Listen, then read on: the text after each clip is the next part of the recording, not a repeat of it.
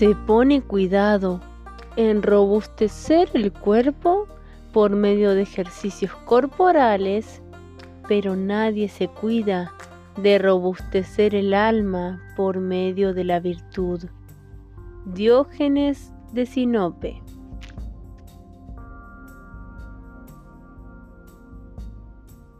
¿Qué es espiritualidad?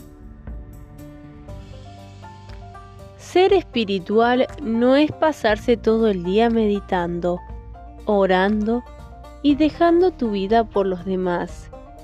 Ser espiritual es encarnar la gratitud, la compasión y el amor incondicional.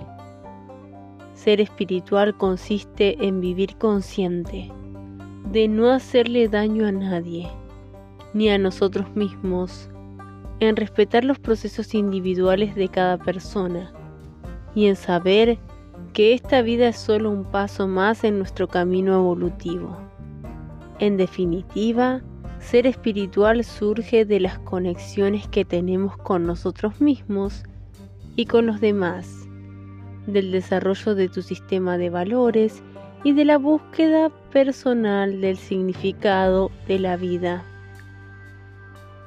es el camino hacia el interior, es vivir tu vida plenamente, gozando el aquí y el ahora, es buscar tu propia verdad, es entender que todas las respuestas están dentro tuyo. El camino no está en el cielo, el camino está en tu corazón. Buda.